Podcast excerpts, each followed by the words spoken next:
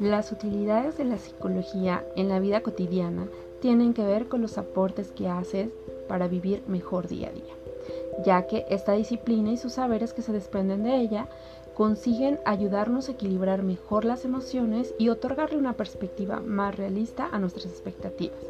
Por ello, es que este podcast está dirigido a conocer más acerca de los temas de psicología que pueden contribuir a nuestra salud mental,